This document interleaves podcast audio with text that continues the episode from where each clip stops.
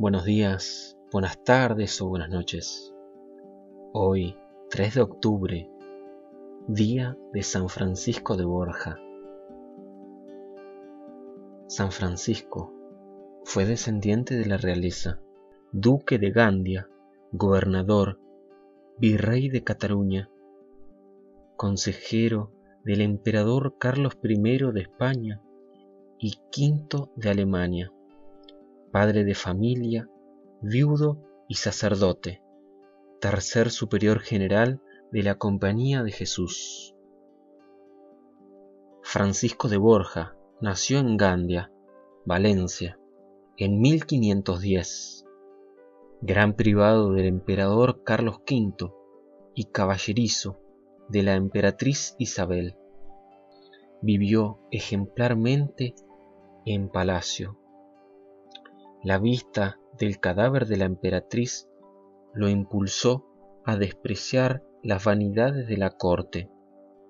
No serviré nunca más a un señor que pudiese morir. Fue virrey de Cataluña y duque de Gandia. Después de la muerte de su esposa en 1546, que acabó de desligarlo del mundo, entró en la compañía de Jesús en la que llegó a ser superior general. Se distinguió sobre todo por su profunda humildad, dio gran impulso a las misiones, murió en Roma el primero de octubre de 1572 y fue canonizado en 1671. La familia Borja era una de las más célebres del reino de Aragón, España, Alcanzó fama mundial cuando Alfonso Borja fue elegido papa con el nombre de Calixto III. A fines del mismo siglo hubo otro papa, Papa Borja, Alejandro VI, quien tenía cuatro hijos cuando fue elevado al pontificado.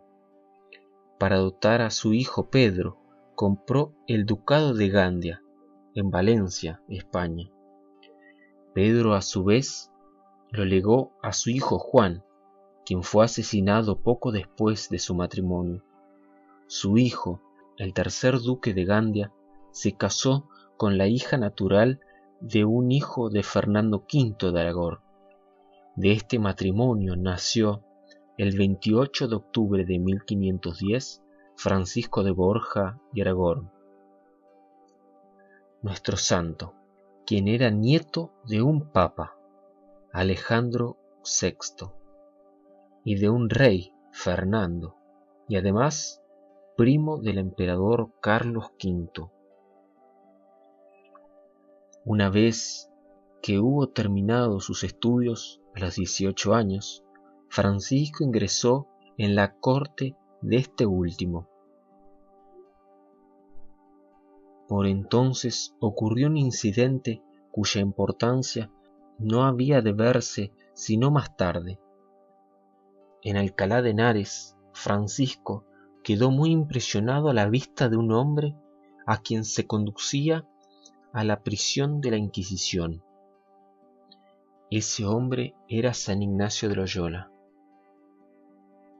Se casó a los 19 años con Leonor de Castro, y tuvo ocho hijos. Años después, la muerte de doña Leonor, su esposa, ocurrida en 1546, fue un gran dolor para Francisco. El más joven de sus ocho hijos tenía apenas ocho años cuando murió doña Leonor. El mismo año, el beato Pedro Fabré se detuvo unos días en Gandia y Francisco hizo los ejercicios espirituales de San Ignacio de Loyola. El 2 de junio hizo los votos de castidad, de obediencia y de entrar en la compañía de Jesús. El beato Fabré partió de ahí a Roma, llevando un mensaje del duque a San Ignacio, comunicando al fundador de la compañía de Jesús que había hecho voto de ingresar en la orden. San Ignacio se alegró mucho de la noticia. Sin embargo, aconsejó al duque que difiriese la ejecución de sus proyectos hasta que terminase la educación de sus hijos y que mientras tanto tratase de obtener el grado de doctor en teología en la Universidad de Gandia que acababa de fundar. También le aconsejaba que no divulgase su propósito, pues el mundo no tiene orejas para oír tal estruendo. Cuatro meses más tarde volvió a España y se retiró a una ermita de Oñate,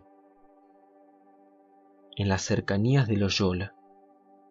Desde ahí obtuvo el permiso del emperador para traspasar sus títulos y posesiones a su hijo Carlos. Enseguida se rasuró la cabeza y la barba, tomó el hábito clerical y recibió la ordenación sacerdotal en la semana de Pentecostés, el 26 de mayo de 1551. El duque, que se había hecho jesuita, se convirtió en la sensación de la época su propósito de renunciar a los honores se vio también probado en la vida religiosa. Carlos V lo puso como cardenal, pero Francisco no aceptó. Los superiores en la casa de Oñate le nombraron ayudante de cocinero. Su oficio consistía en acarrear agua y leña, en encender la estufa y limpiar la cocina. Cuando atendía a la mesa y cometía algún error, el santo duque tenía que pedir perdón de rodillas a la comunidad por servirla con torpeza. San Ignacio le nombró providencial de la Compañía de Jesús en España. San Francisco de Borja dio muestras de su celo y en toda ocasión expresaba su esperanza de que la Compañía de Jesús se distinguiese en el servicio de Dios por tres normas, la oración y los sacramentos, la oposición a la mentalidad del mundo y la perfecta obediencia. Esas eran las características del alma del santo.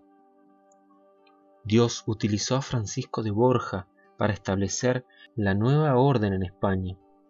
Fundó una multitud de casas y colegios durante sus años de general entre los que asistían regularmente a sus sermones se contaban el cardenal Carlos Borromeo y el cardenal Ghislieri, quien más tarde fue papa con el nombre de Pío V. Ahí se interiorizó más en los asuntos de la compañía y empezó a desempeñar cargos de importancia. En 1566, a la muerte del padre Laines, fue elegido general, cargo que ejerció hasta su muerte.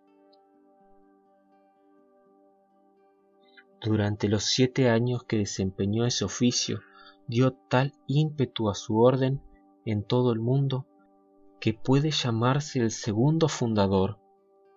El celo con que propagó las misiones y la evangelización del mundo pagano inmortalizó su nombre y no se mostró menos diligente en la tribulación de sus súbditos en Europa para colaborar a la reforma de las costumbres. Su primer cuidado fue establecer un noviciado regular en Roma y ordenar que se hiciese otro tanto en las diferentes provincias. Francisco solía decir, Dios me preparó en ese cargo para ser general de la Compañía de Jesús. Ahí aprendí a tomar decisiones importantes, a medir en las disputas, a considerar las cuestiones desde los dos puntos de vista. Si no hubiese sido virrey, nunca lo hubiese aprendido. De una carta suya sacamos una enorme frase. Solo son grandes ante Dios los que se tienen por pequeños.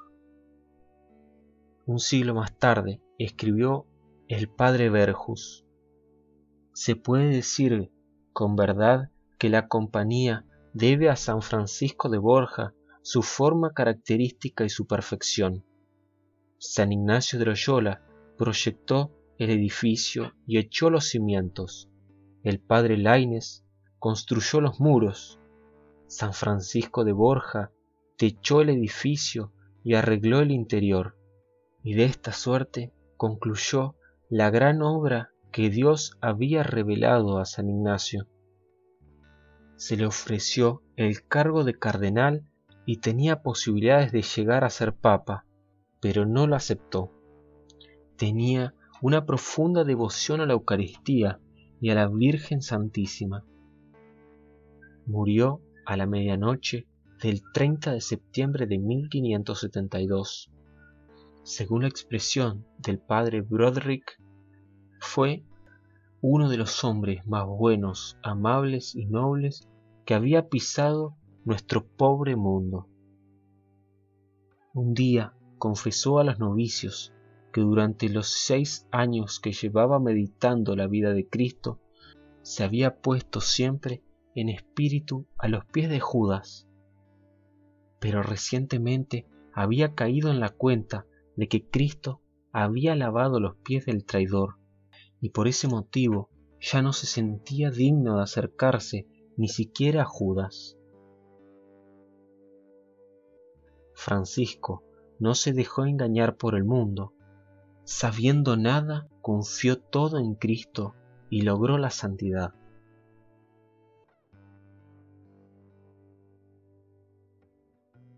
Oración Admirable San Francisco de Borja, grande en la tierra, pero mucho mayor en el cielo por tus admirables virtudes, ejemplo de príncipes y señores, guía de sacerdotes, modelo de religiosos y prelados, celosísimo del bien de las almas, que has merecido del Señor gracia especial para liberar de las enfermedades a tus devotos, consérvales el honor y hacer que recobren la buena fama para apaciguar discordias, aplacar terremotos y liberar de sus estragos a tantos pueblos que os invocan por protector y patrono.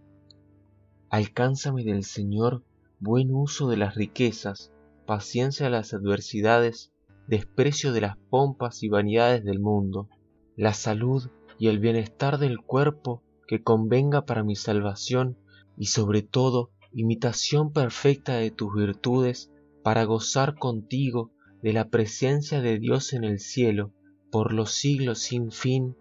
Amén.